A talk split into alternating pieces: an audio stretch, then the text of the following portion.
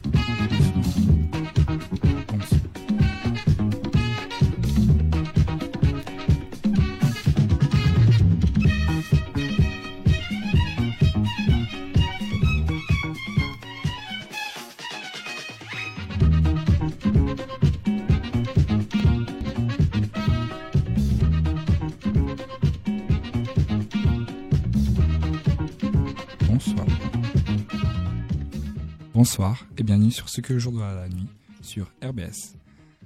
Alors aujourd'hui, on va vous parler de l'environnement et on retrouve comme d'habitude Anthony. Bonsoir Lucas, bonsoir à tous. On retrouve aussi mon homonyme, Lucas. Bonsoir. On retrouve Estelle qui va nous développer un sujet qui a l'air particulièrement intéressant. Tu peux nous en dire plus Estelle? Euh, bah, je vais vous parler euh, de- d'une initiative euh, pour le développement durable en Afrique et en Asie. Ok. Et on retrouve Silvio. Bonsoir Silvio. Bonsoir. Je crois que c'est une des premières fois que tu viens à la radio, non? C'est la toute première fois, oui. Bah écoute, j'espère que ça va te plaire. Bienvenue. Merci. Hum, Du coup, le thème d'aujourd'hui, c'est l'environnement. On sait bien sûr que c'est un thème particulièrement d'actualité, avec euh, la signature de l'accord de la COP 21. Mais avant, on va essayer de faire un bref rappel historique de la COP, de la prise de conscience du développement durable. Parce qu'en fait, la COP, c'est juste le point d'aboutissement d'une longue série de euh, de réunions. Ça a commencé en 1972 avec le rapport Meadows. C'est le premier rapport qui va vraiment qui va vraiment mettre sur le devant de la scène le danger de la croissance démographique et économique pour l'environnement.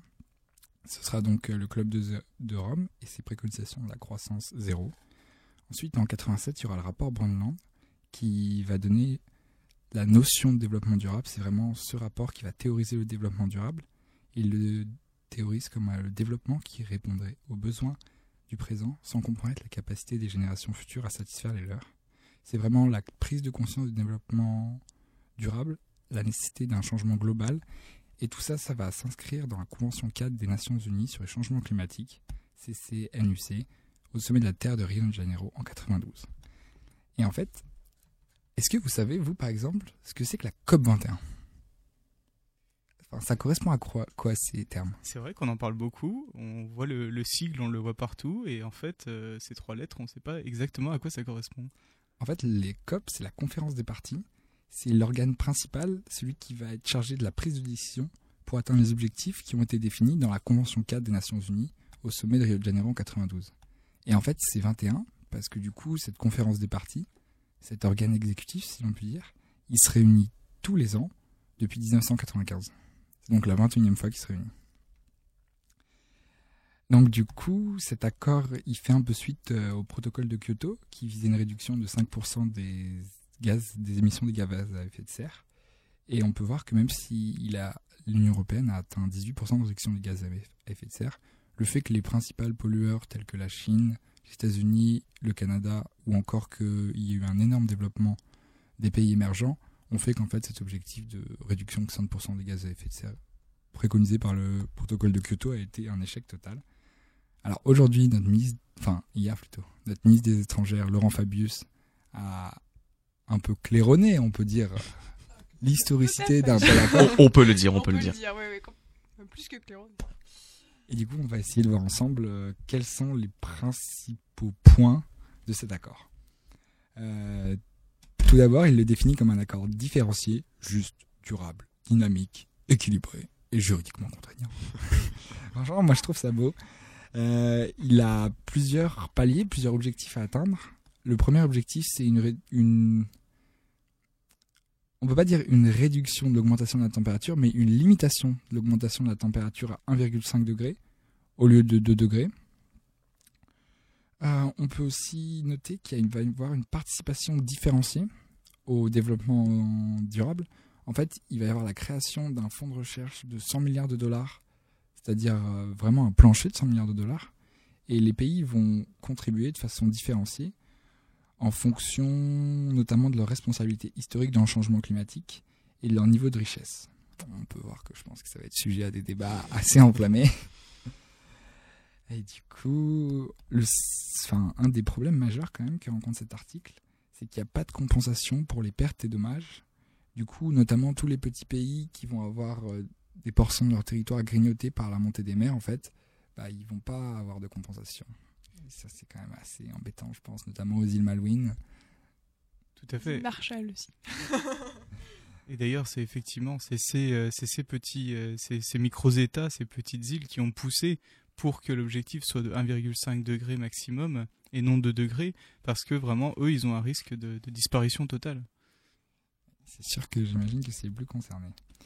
Et du coup, on a aussi un engagement qui va être revu tous les 5 ans. Du coup, euh, tous les 5 ans, on va pouvoir redéfinir plus ou moins les contributions au niveau mondial en fonction des pics d'émissions de certains pays qui vont évoluer. Et quand même, il faut noter que l'accord n'entrera en vigueur qu'en 2020, mais pour entrer en vigueur, il devrait être ratifié, accepté ou approuvé par au moins 55 pays représentant au moins 55% des émissions mondiales de gaz à effet de serre. On peut voir que cet accord, c'est une base qui, selon les points de vue, est insuffisante, mais on peut quand même parler d'une base plus ou moins historique, parce que c'est quand même 155 pays, mais qu'il est loin d'être ratifié, donc il est loin d'être avalisé. Il vous inspire quoi, vous, cet accord? Tu commences? Oui. ah, si vous me lancez sur l'accord de la COP 21, euh, je vous préviens, ça va durer 5 bonnes minutes. Hein. On t'en donne deux. Deux minutes? Ah, oui, vas-y, développe. Ok. Top chrono, c'est parti. Alors, dans mon trousseau ce soir, euh, pour cette émission pré-hivernale, je vais tenter de revenir sur les points clés d'où la notion de trousseau, hein, vous l'aurez bien sûr entendu, les points clés de l'accord multipartite qui a été donc signé par les 186 États membres euh, réunis à Paris pour la 21e conférence des partis à la Convention cadre des Nations Unies sur les changements climatiques, la CCNUCC, comme tu l'as dit Lucas, bref, bonne année, meilleurs souhaits et à l'année prochaine. Alors bref, on va causer COP et COP 21. Et je n'irai pas jusqu'à dire que le seul point d'accord trouvé a été la date de la COP 22, mais presque, vous allez le voir. Alors, cap ou pas cap de démonter la COP tout en insistant sur l'accord désespérément trouvé. Oui, j'ai bien dit désespérément, et ce malgré les pleurs de Laurent Fabius, les sourires de Ségolène Royal, les clowneries et les câlins de François Hollande. Tout le gratin planétaire était réuni, mais il manquait une bonne sauce, une sauce absente du plat gratin que constitue l'accord signé à Paris. Ce qu'il manque en fait à cet accord en mousse, ce sont des objectifs en béton, on va le voir. Je vais donc tenter de vous apprendre à critiquer la COP21 et vous retiendrez ce que vous voudrez de ces affirmations. Pour ma part, mon point de vue ne ressemble pas à du réchauffé et je sens que le débat va être chaud, en tout cas je l'espère. Et je vais pour une fois essayer de rester sérieux, d'autant plus que le sujet me passionne réellement. Alors premier point, le rapport du GIEC, donc un groupement intergouvernemental d'experts sur le climat, le rapport du GIEC qui a servi de base, de, Bible, ou de Coran, hein, de Torah, ou même de, néant, hein, laïcité oblige, bref, qui a servi d'axe, et je ne parle pas de la ville des Landes ou du déodorant, non, mais donc le rapport du GIEC a servi d'appui aux travaux de la COP. Et ce qui est étonnant, dès les premières pages de ce rapport, c'est qu'on nous propose différents scénarios d'évolution du climat pour les 100 prochaines années, tout en affirmant que chaque scénario a une probabilité identique, avec un intervalle allant de plus 0,3 à plus 4,8 degrés de réchauffement. Et au sein de ces scénarios, on en choisit trois. Un considéré comme plutôt pessimiste, plus 3 degrés, en omettant d'ailleurs tous les autres, hein. Euh, et c'est le vertige de l'amour. Alors dès les premières lignes du rapport, on nous explique que certains scénarios prévoyant une diminution de la température à l'échelle planétaire ont été volontairement gommés et ignorés, ce qui est étrange hein, vu la performance euh, attribuée aux supercalculateurs qui ont fait tous ces calculs. Exxon-Gate, Exxon-Gate. Par exemple. Et donc l'homme serait plus puissant qu'une machine et se permettrait de gommer certains résultats. Il y a un deuxième point qui m'a particulièrement choqué. Ça concerne les discussions de la COP, les discussions donc pré-COP. Alors, dans ces discussions, tout comme dans le rapport du GIEC, euh, n'apparaissent à aucun moment des paramètres qui influent pourtant tout autant sur le climat que l'émission de gaz à effet de serre d'origine humaine. Par exemple, l'activité solaire, l'activité volcanique et surtout la variabilité naturelle du climat de la Terre. Alors même si, comme dans la chanson, euh, il y a le ciel, le soleil et la mer, merci de constater qu'à chaque cycle solaire correspond une modification de la température moyenne terrestre. Il y a eu un réchauffement pendant euh, ce qu'on appelait l'optimum climatique médiéval entre 950 et 1350 lors d'une forte activité euh, solaire, avec d'ailleurs un réchauffement qui était équivalent voire supérieur à celui qu'on connaît aujourd'hui, mais bon, ce réchauffement a été établi sur la base d'observations euh, donc sans doute moins importantes avec moins de stations météo euh, que euh, qu'à nos jours. Il y a eu ensuite un refroidissement pendant le petit âge glaciaire entre 1350 et 1860 qui correspondait là encore à une très faible activité solaire. Et puis à nouveau un réchauffement depuis 1860 jusqu'au pic d'activité solaire qui a été enregistré en mars 2000. Et depuis, l'activité solaire diminue et on la retrouve à un niveau très faible et donc on devrait en ressentir normalement les effets dans les prochaines décennies. Alors est-ce que vous, euh, vous saviez que d'autres paramètres pouvaient euh, influer sur le climat terrestre ou pas du tout? Moi, je savais pas du tout euh, cette histoire d'intensité solaire, mais du coup, les experts disent dans quelle mesure ça influe ou pas. Un en fait, ils considèrent un, un, niveau de flux d'énergie qui provient du soleil. Et apparemment, ce flux d'énergie aurait une influence importante sur le climat, mais sur le climat global, pas seulement sur des événements extrêmes et tout ça. Donc voilà. Hmm. Puis il y avait un dernier point aussi que je voulais aborder, euh, c'est l'accord donc en lui-même, comme tu l'as euh, abordé donc en début d'émission, l'accord signé à Paris euh, lors de la COP 21. Et, et, dans les discussions préliminaires, et vous savez que c'est important dans la vie les préliminaires, on trouve non pas des engagements mais des intentions. Et là forcément c'est beaucoup moins sexy. Hein. Bien souvent ce n'est pas l'intention mais l'engagement qui crée l'orgasme, même si dans les hautes sphères gouvernementales c'est généralement la fonction qui crée l'organe. Et le rapport, je parle bien ici hein, du rapport euh, intergouvernemental, hein, bon, de petits vicieux, le rapport donc conclut en annonçant une limitation du réchauffement à 1,5 degré d'ici à 2100. Et on se demande bien euh, comment on pourra y parvenir avec pour seul objectif d'arriver à, je cite, un pic d'émissions de CO2 le plus rapidement possible. Euh, mais à ce jeu-là, on ne sera pas euh, arrivé à un pic, mais à un cap, voire une péninsule. Il suffira d'un signe, comme disait Goldman, mais le signe ressemble plutôt à un escargot, un escargot tout chaud d'ailleurs. Le seul point positif à tirer de cet accord pour moi, hein, c'est bel et bien la prise en compte de la situation des pays en développement, avec l'évocation peut-être pour eux euh, d'une aide financière éventuelle. Bref, sans entrer dans le débat scientifique, je tiens quand même pour vous, pour conclure, à, signaler que je suis malgré tout en faveur d'une limitation de l'émission de gaz à effet de serre. D'une part, dans un souci de préservation de la santé humaine, bien sûr, car ça, on en est certain, ils sont dangereux pour notre vie et ils polluent les écosystèmes. En revanche, pour ce qui est de leur impact sur le climat, j'ai encore beaucoup de doutes, d'autant que certaines études expliquent que c'est le réchauffement qui provoque la hausse de la concentration en CO2 dans l'atmosphère et non l'inverse. Un réchauffement qui serait en fait lié euh, à la modification de l'orbite terrestre, une modification qui serait accentuée par les, gros séismes qu'on a notamment euh, recensés ces dernières années. C'est ce qui s'était produit par exemple lors de la dernière déglaciation, pardon, donc quand on est sorti du dernier âge glaciaire. Et donc je terminerai euh, par la petite réflexion du soir. Finalement, on peut se demander si le réchauffement climatique aura un impact ou non sur les pizzas 4 saisons. J'attends bien sûr vos réactions. voilà ce que j'avais à dire sur euh, la COP 21. Euh, moi, j'aimerais bien revenir sur l'accord en lui-même parce que effectivement, dans les médias, on nous a parlé d'un accord contraignant, tout le monde pleurait, c'était magnifique, etc. Je voudrais quand même apporter deux précisions. La première, c'est que on nous parle d'un accord contraignant alors que donc, si vous regardez le l'accord, tout est au conditionnel. C'est pas les étoiles, c'est pas les États doivent réduire leur euh, consommation ou leurs émissions de CO2, c'est les États devraient réduire. Donc on nous parle d'un accord contraignant, euh, bon ça reste à voir. Et puis la deuxième chose, euh, c'est que les objectifs qui sont fixés, qui ont été fixés lors de cette COP 21, c'est des objectifs pour la fin du siècle. C'est les 2080, les 2100. C'est absolument pas des, enfin c'est pas des politiques à court terme. Donc, enfin en soi, les politiques vont pas se sentir obligés de prendre tout de suite des mesures. Ils se disent, allez, on a encore 60 ans devant nous, on a encore le temps, on a encore le temps de faire ce qu'on veut, quoi. Oui, après, enfin, moi, je reviens sur ta première réflexion. C'est du langage diplomatique, quoi. Nous vous déclarons la guerre, c'est 100 millions de morts. Ouais. Enfin, Après, moi, ce qui me gêne, c'est plutôt la formulation, enfin, de dire nous avons réussi à trouver un accord pour limiter euh, à 1,5 degré. Non, il faut dire nous avons trouvé un accord pour euh, euh, pour réduire les émissions de gaz à effet de serre, des objectifs sérieux, et ensuite on verra si ça a une influence sur le climat mondial, parce que ça, finalement, on sait pas. On n'a pas de, on a des hypothèses, on a des scénarios, des modèles, mais on sait pas si vraiment ça aura un effet euh, important.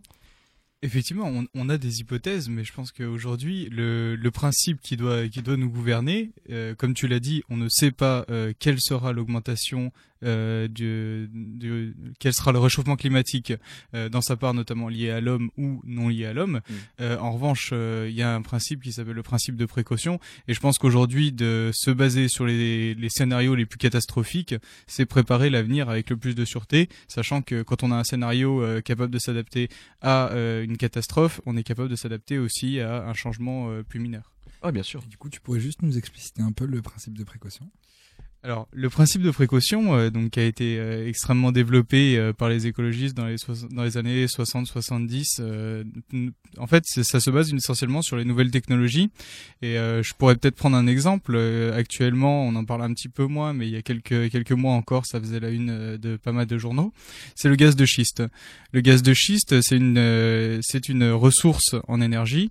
On va creuser dans le sol et on va injecter de l'eau selon les méthodes actuellement.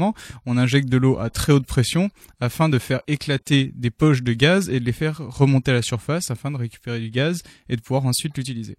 Ça s'appelle la fracturation hydraulique. Cette pratique, on a pu le constater notamment sur des études qui ont été faites aux États-Unis, a des impacts sur l'environnement en termes de risque de tremblement de terre, en termes de pollution euh, des nappes phréatiques assez important.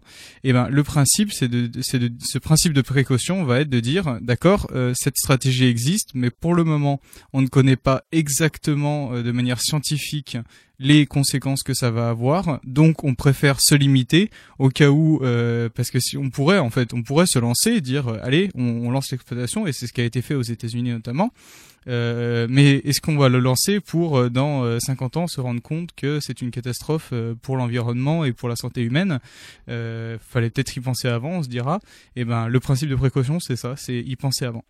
Bien sûr. En fait, c'est quand la décision politique doit se faire en amont, justement, de la vérification scientifique.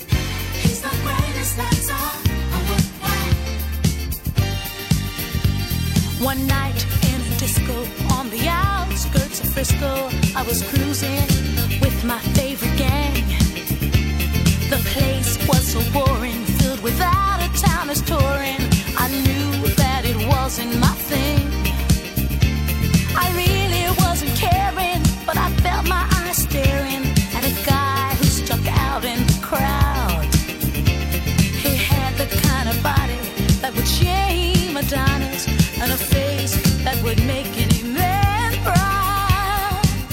Oh, what, wow. He's the greatest dancer. Oh, what, wow, that I've ever seen. Mm. Oh, what, wow. He's the greatest dancer. Oh, what, wow. The champion of dance, his moves will put you in a trance, and he never leaves the disco alone. But not conceit. As a man, he's complete. My creme de la creme.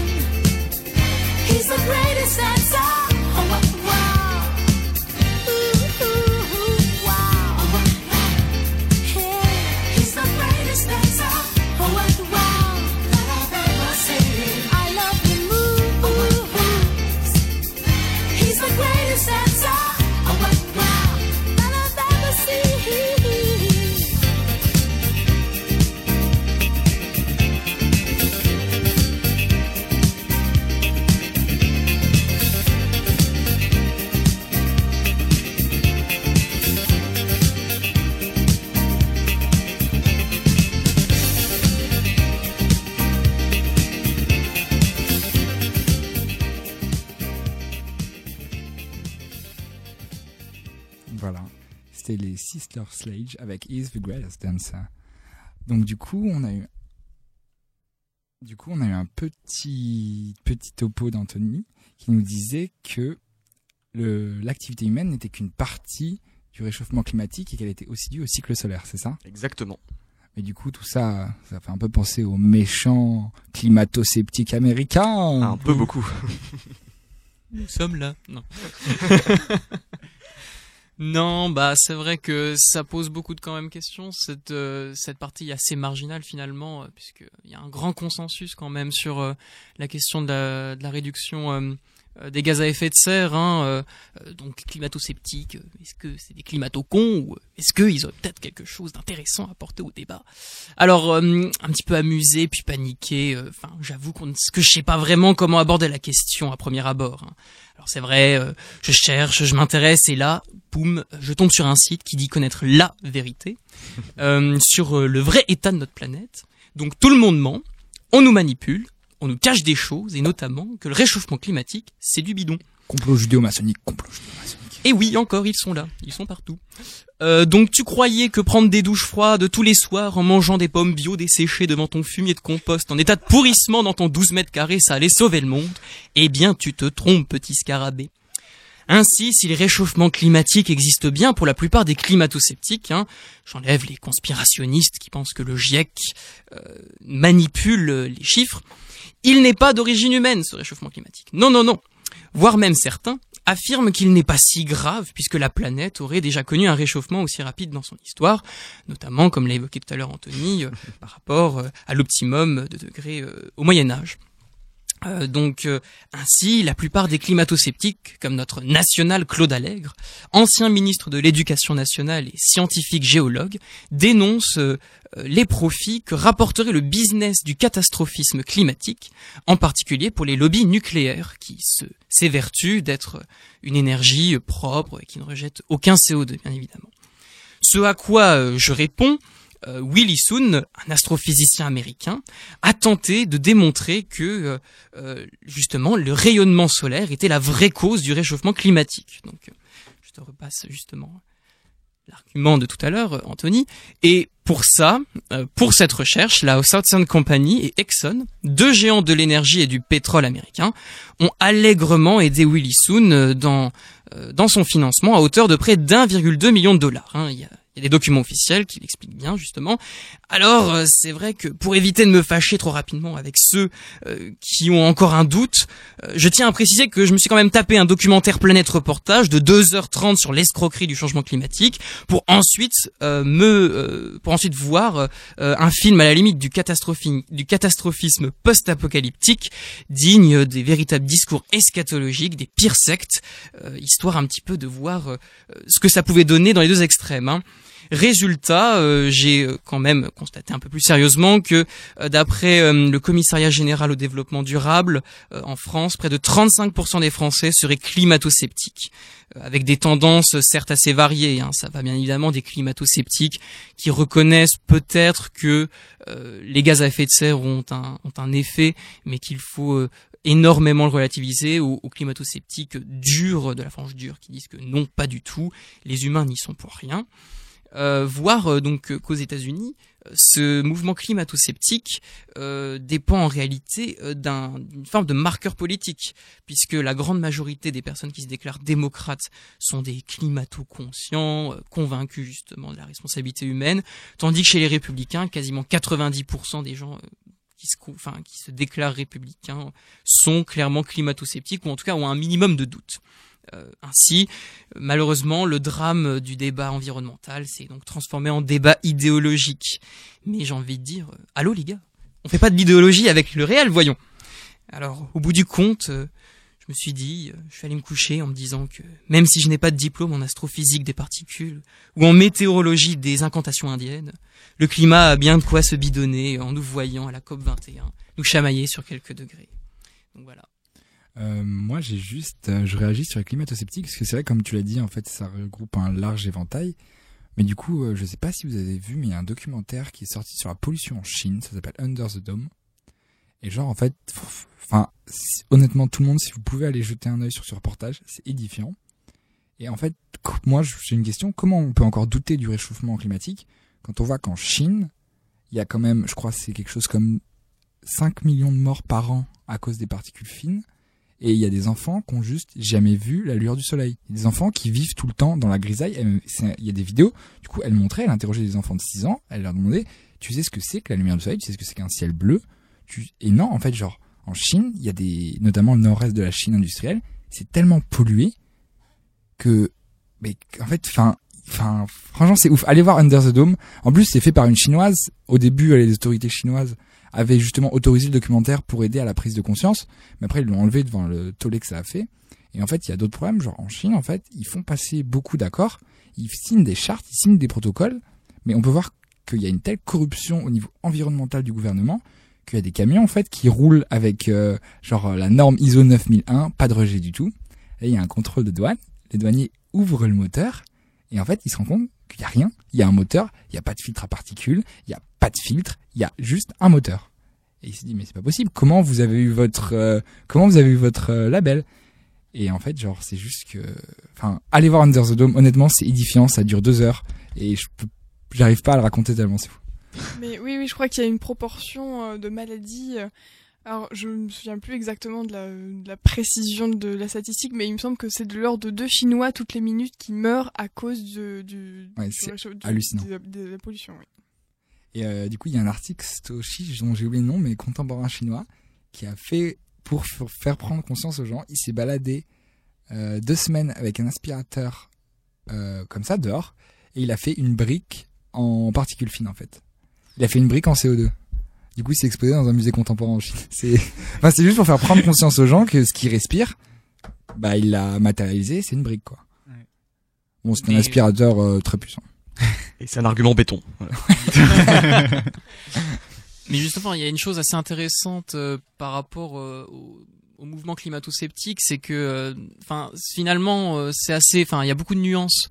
Euh, justement, il- la plupart euh, des climato-sceptiques ne nient pas le fait qu'il y a un réchauffement climatique parce que, enfin, c'est clair et net. Il y a des il y a, des endroits où ça se réchauffe. Simplement, c'est c'est ça, c'est hum, non seulement dans la calcul dans le calcul pardon des des conséquences que ça aurait et aussi le fait, enfin l'une des grandes critiques des climato-sceptiques, c'est euh, la, la culpabilité euh, euh, bah, à l'espèce humaine par rapport à ça et quelle, enfin quelle décision, euh, enfin faudrait prendre euh, là-dessus puisqu'au final euh, ils disent nous on n'y peut quasiment pour rien, voire même, enfin l'un des arguments à ce qui revient assez souvent, j'ai vu, c'est que euh, certains scientifiques, alors souvent des Américains, hein, expliquent, oui oui, encore eux, eh oui, explique que finalement le CO2 ne fait que 0,05% euh, de la concentration de enfin la composition pardon de l'atmosphère bon je ne suis pas scientifique là-dessus et voilà je le prends pour argent comptant hein, euh, et qui disent finalement on s'intéresse à 0,05% qui n'ont que très très peu d'effet par rapport à, d'autres choses comme le rayonnement solaire qui aurait beaucoup plus d'influence etc et enfin l'autre drame finalement c'est qu'en réalité le public est extrêmement dépendant euh, de ces avis scientifiques parce que on est un public un petit peu de enfin perdu on n'a pas toutes ces connaissances là et ça devient oui c'est un, c'est un débat entre spécialistes et on est un petit peu obligé de s'atteler enfin de, de se rattacher à, à, à tout ce langage peut-être au début ils critiquent un discours dominant. Est-ce que c'est vrai? Est-ce que c'est pas vrai? Euh, est-ce qu'il y a des pressions financières? Il y a des pressions financières des deux côtés etc mais c'est vrai c'est c'est très confus. C'est l'occasion de reprendre nos esprits avec une petite musique.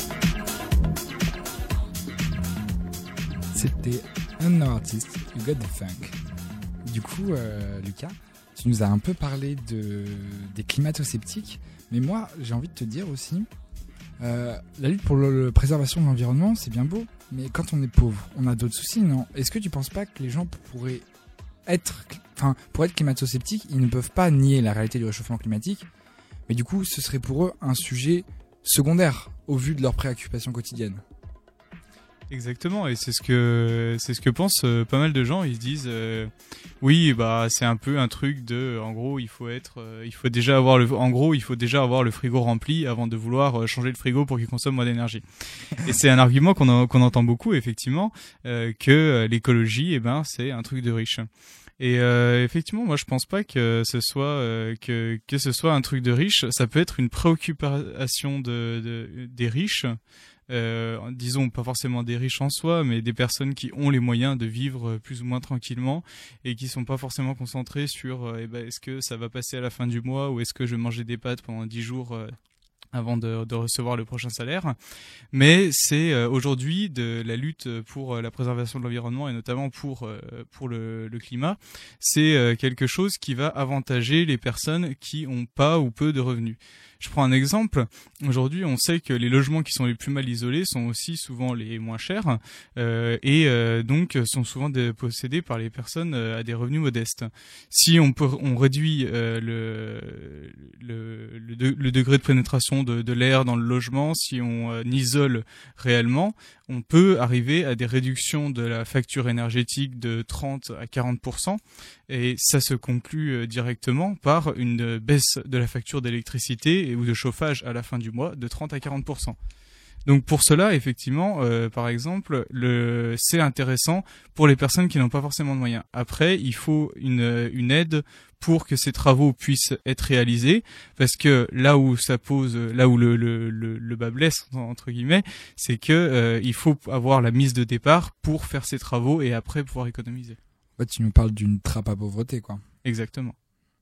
Bah du coup, enfin voilà, on est d'accord, mais aujourd'hui, avec les événements, les tragiques événements récents, la priorité, tu penses pas que ce serait plutôt de lutter contre le terrorisme et non pas de sauver les bébés baleines?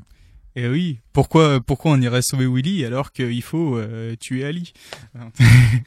Euh, C'est c'est quoi ce- C'est border, c'est border. C'est border, c'est border. On l'oublie. Euh, effectivement, donc euh, la question aujourd'hui euh, qui, qui est dans tous les esprits, la lutte, euh, la lutte pour le contre le terrorisme, et on le voit bien que d'ailleurs euh, la, la COP a eu un peu du mal au niveau médiatique en France à, à prendre le devant sur euh, le l'après euh, l'après 13 euh, 13 novembre. Euh, mais par contre, euh, ce qui est intéressant de noter, c'est que la lutte contre le réchauffement climatique, la lutte pour le climat, c'est une lutte pour la sécurité. Si on regarde sur les causes euh, géostratégiques, euh, aujourd'hui, si on veut faire baisser le nombre de guerres civiles dans les pays euh, en développement, notamment euh, dans, au Moyen-Orient et en, Afrique, euh, la, la lutte contre euh, le, le réchauffement climatique est l'une des clés. Il y a un exemple que j'aime bien prendre euh, pour euh, pour voir ce lien entre la, la sécurité et euh, la, la dégradation de, de l'environnement. Euh, c'est une étude qui a été faite par deux chercheurs américains il y a quelques années, qui se concentrent sur euh, des mers euh, au bord euh, au bord de l'Afrique, à côté de la Côte d'Ivoire. Et ces deux chercheurs ont fait un lien entre la baisse du taux de plancton dû au réchauffement des eaux et l'augmentation de la piraterie. Alors là, on se dit quoi? Et effectivement, il y a un lien euh, qui peut qui peut être fait et qui a été démontré par ces deux chercheurs, euh, assez sérieux d'ailleurs, hein, c'est du MIT. Et euh, ils montrent en fait que la diminution euh, du plancton euh, dans la mer euh, entraîne directement une diminution des poissons dans la mer, euh, parce que les poissons se nourrissent de plancton. Mais du coup, la baisse du nombre de poissons dans les dans les océans, c'est moins, c'est les pêcheurs qui euh, locaux qui ne peuvent pas euh, aller euh, pêcher autant qu'ils le voudraient. Ils subissent une perte de revenus. Or, pour la plupart, ils sont endettés pour acheter euh, du nouveau matériel, pour acheter un bateau, des meilleurs filets, etc. Et donc, du coup, ils se retrouvent avec un bateau sur les bras et ils ne savent pas trop quoi en faire et il leur faut des rentrées d'argent pour vivre et pour rembourser leur bateau. Et on voit de manière assez incroyable cette, cette augmentation parallèle entre la baisse du plancton dans l'océan et l'augmentation de la piraterie sur les côtes africaines.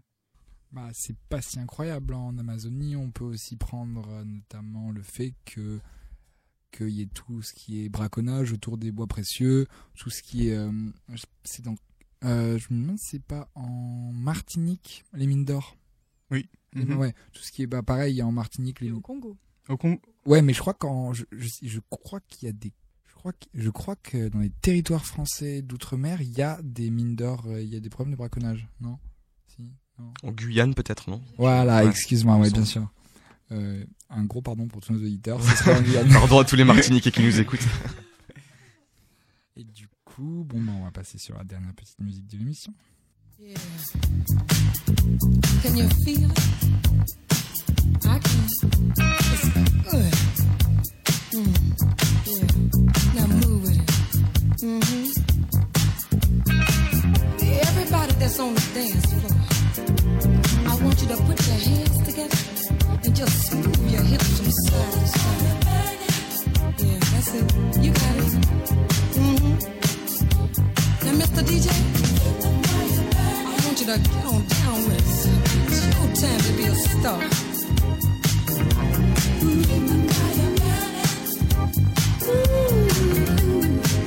Yeah, can you feel it? You gotta ride it, baby. It's good to me.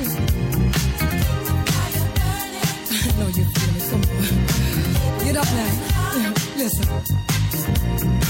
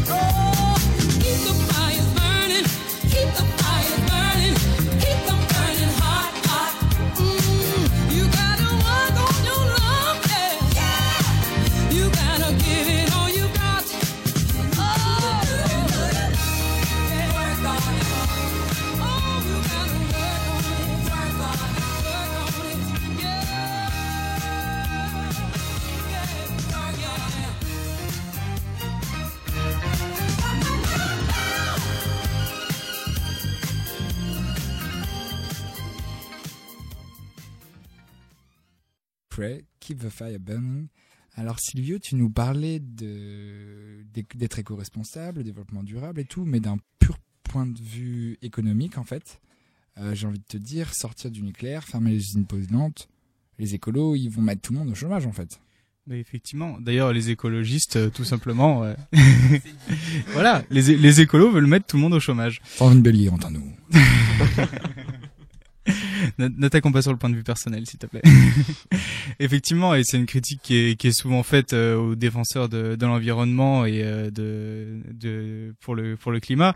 C'est euh, oui, bah avec vous c'est simple. En gros, on arrête tout et puis on reste chez soi et on se reste assis à côté de son panda apprivoisé pour protéger la nature et manger des bambous avec lui. Autoproduction, autoconsommation.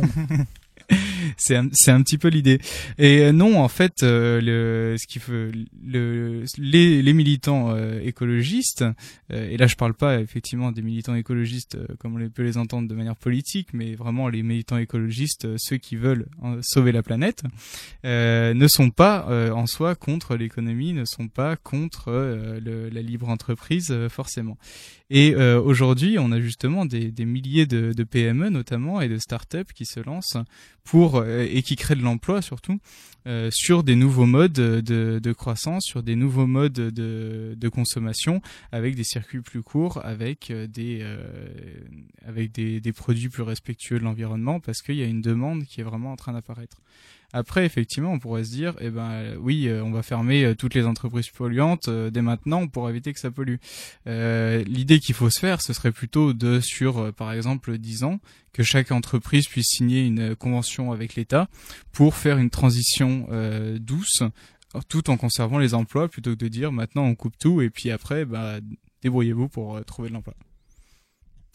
En fait, du coup, ce qui nous manque, en fait, ce serait vraiment des initiatives en faveur de l'environnement sur euh, le long terme et des, des projets conséquents.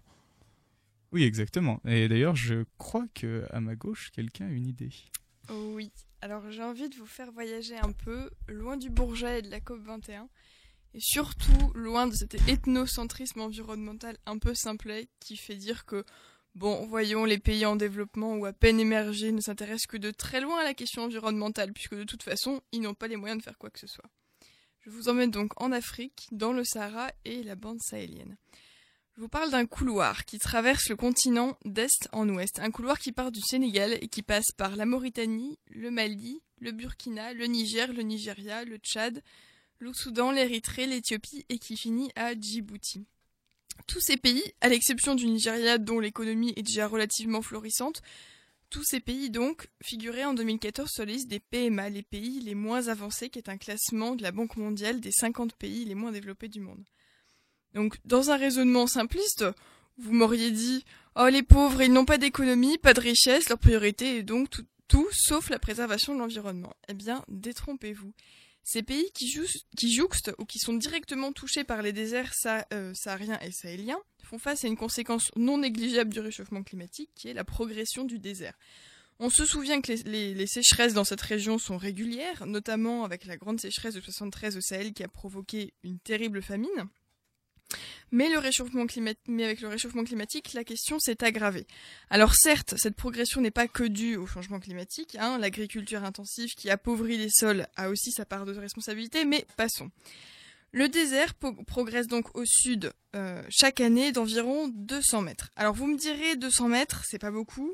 Oui, mais n'empêche que en 50 ans, le désert a quand même grignoté 250 km, soit plus de 6000 mètres carrés de, de- terre à l'origine cultivable. Et quand on base sa, richesse essentiellement sur l'agriculture, faute d'industrie, les terres cultivables, ça compte. Voilà pourquoi, en 2007, l'Union africaine a donc présenté un projet appelé pompeusement Initiative Grande Muraille Verte pour le Sahara et le Sahel pour contrer la désertification. Cette grande muraille verte est donc un couloir de végétation. Je dis, je- dis un couloir car cette forêt artificielle est essentiellement composée d'acacias qui, ont été replantés par l'homme. hein. Et donc c'est un couloir qui va du Sénégal à Djibouti qui n'est large que de 15 km mais surtout long de plus de 7500 km. C'est le Sénégal qui a, insufflé ce mouvement en commençant en premier les plantations depuis bientôt 10 ans. Et euh, à ce jour, c'est plus de 15 millions d'arbres qui ont été plantés. Euh, alors le projet commence à porter ses fruits et il est doublement bénéfique pour ces pays, non seulement parce que les acacias qui replantés euh, sont des arbres qui captent bien l'humidité et qui favorisent un retour à la vie naturelle. hein. On a observé notamment le, retour des oiseaux migratoires dans la région. Euh, mais il est également bénéfique pour la vie économique des pays. La gomme des acacias qui est exploitée et, exportée permet de dynamiser l'économie locale. Euh, et puis, euh, cerise sur le gâteau, ce type d'arbre, donc les acacias, favorise le- l'élevage, l'agriculture, de par l'humidité qu'il procure, et donc ainsi la muraille verte euh, améliore et garantit la sécurité alimentaire de ces pays. Alors, bien sûr, tout n'est pas rose, hein, la replantation, ça marche bien, mais ça a un coût très important, et même si les mécènes sont nombreux, on ne citera parmi eux que l'Union Européenne, la Banque mondiale ou encore l'ONU, il faut bien les acheter ces millions d'arbres. Et puis le deuxième problème, qui est certainement le plus préoccupant, c'est celui de l'eau. Parce que quand on plante des arbres dans le désert, avant qu'ils ne captent l'humidité, il faut bien qu'ils survivent. Et donc de l'eau dans le désert, à moins d'en trouver à 60 mètres de profondeur, eh bien il faut, il faut, pouvoir la- l'acheminer. Alors voilà, maintenant vous pourrez vous vanter de connaître un projet initié uniquement d'ailleurs par des pays en voie de développement et qui a le mérite de porter ses fruits. C'est bien la preuve que eux aussi sont actifs dans la lutte contre le réchauffement climatique. Alors, je voudrais aussi rebondir par rapport à ce qu'on a dit à la Chine, parce que justement, ce, projet de grande, muraille, verte africaine a aussi inspiré le gouvernement chinois, qui a lancé à la fin des années 2000 un programme similaire pour contrer l'avancée du désert de Gobi. Donc c'est un désert qui est entre la Chine, sur la frontière chinoise et euh, mongole. Et euh, donc pour contrer l'avancée de ce désert et pour agir contre le dragon jaune, l'autre petit nom des tempêtes de sable qui affectent actuellement la côte est de la Chine. Alors le gouvernement a donc recréé dans cette zone frontalière la plus grande forêt artificielle du monde, mais essentiellement avec des arbres nains, dont un quart est mort au bout de trois ans. Sans oublier qu'une armée d'arbres nains a beau faire, mais face à l'industrialisation dé- désordonnée, la déforestation et puis le, les, fausses normes qu'on se fixe euh, parallèlement, euh, ça sert pas à grand chose. Malgré tout, le gouvernement chinois continue de se féliciter de ce projet, hein, qui, ne verra terme d'ailleurs qu'en 2074. Les détracteurs appellent ça de la propagande et on serait bien tenté de les croire. Écoute, merci beaucoup pour euh, ton petit topo sur la muraille verte. Franchement, moi je trouve que c'est une très belle initiative. Et j'aimerais toucher un mot aussi d'une initiative qui a été initiée par les pays en voie de développement, comme tu l'as dit, qui est aujourd'hui relayée dans une assez large mesure par Jean-Louis Borneau. En fait, ça s'appelle Énergie pour l'Afrique. Le but, en fait, ce serait d'électrifier tout le continent africain d'ici euh, à moyen terme, Euh, au-delà d'une visée qu'on peut qualifier d'utopiste, en fait. Ce projet, il s'inscrit dans la dynamique mondiale et la globalisation, c'est-à-dire dynamiser tout l'ensemble du pays, tout l'ensemble même du monde, parce qu'on sait très bien que si on arrive à faire de l'Afrique un foyer de développement, ce sera un relais de croissance formidable pour tous les pays occidentaux, ce qu'on aime à appeler pompeusement pays du Nord. Et Silvio Si tu me Euh, permets, euh, j'aimerais bien faire euh, une euh, 30 secondes de, de pub, même si c'est pas vraiment de, de la pub directement. Une application que j'ai découvert il y a très récemment, il y a quelques jours, une petite application qui s'appelle 90 jours. Je sais pas si vous en avez entendu parler. 90 jours, c'est un- donc une petite appli que tu télécharges sur Android, sur iPhone, euh, n'importe, euh, même sur ton conchon d'Inde si tu veux, et qui permet, euh, qui te propose des petits défis sur 90 jours pour faire de chez toi une maison écolo. Alors, c'est des trucs très très simples. Euh, pour la plupart, il y en a certains qui sont un petit peu plus, euh, un petit peu plus euh, exigeants, mais ça veut, ça va commencer tout simplement par. euh, alors, mon préféré, c'est de faire pipi sous la douche. Euh, ça peut être aussi de- d'afficher euh, des le, le tableau des légumes de saison pour acheter des trucs qui soient pas produits sous serre. Ça peut être d'acheter du vinaigre blanc pour faire ton ménage plutôt que des produits tout plein de tout plein de de choses chimiques bizarres. Voilà. Donc euh, je vous recommande très vivement cette euh, cette petite application de défi pour euh, devenir euh, écolo chez soi en 90 jours. D'accord, merci beaucoup Silvio. Bah écoutez, euh, voilà. Anthony, 15 mot de la secondes. Je voulais juste dire qu'on a quand même parlé de discussions préliminaires, euh, de rapports, de degrés de pénétration dans l'air, pour finir sur la bande sahélienne et sur un cochon d'Inde. Je pense que vraiment l'hiver sera chaud, on peut le dire. Voilà. Écoutez, je tiens déjà à nous excuser pour la présence de Marine qui n'a pas pu assurer l'émission de ce soir. Enfin, pour la non-présence du coup. Je tiens aussi à présenter nos excuses à tous nos auditeurs pour les propos qui ont pu être schématiques et non étayés. Comme vous le savez, on n'est pas scientifique, le débat est extrêmement complexe, donc si on a fait des raccourcis simplificateurs, je vous prie de bien vouloir nous excuser. Voilà, je vous laisse avec une petite dernière track de Delano Smith, peut-être détiendrait lui la vérité.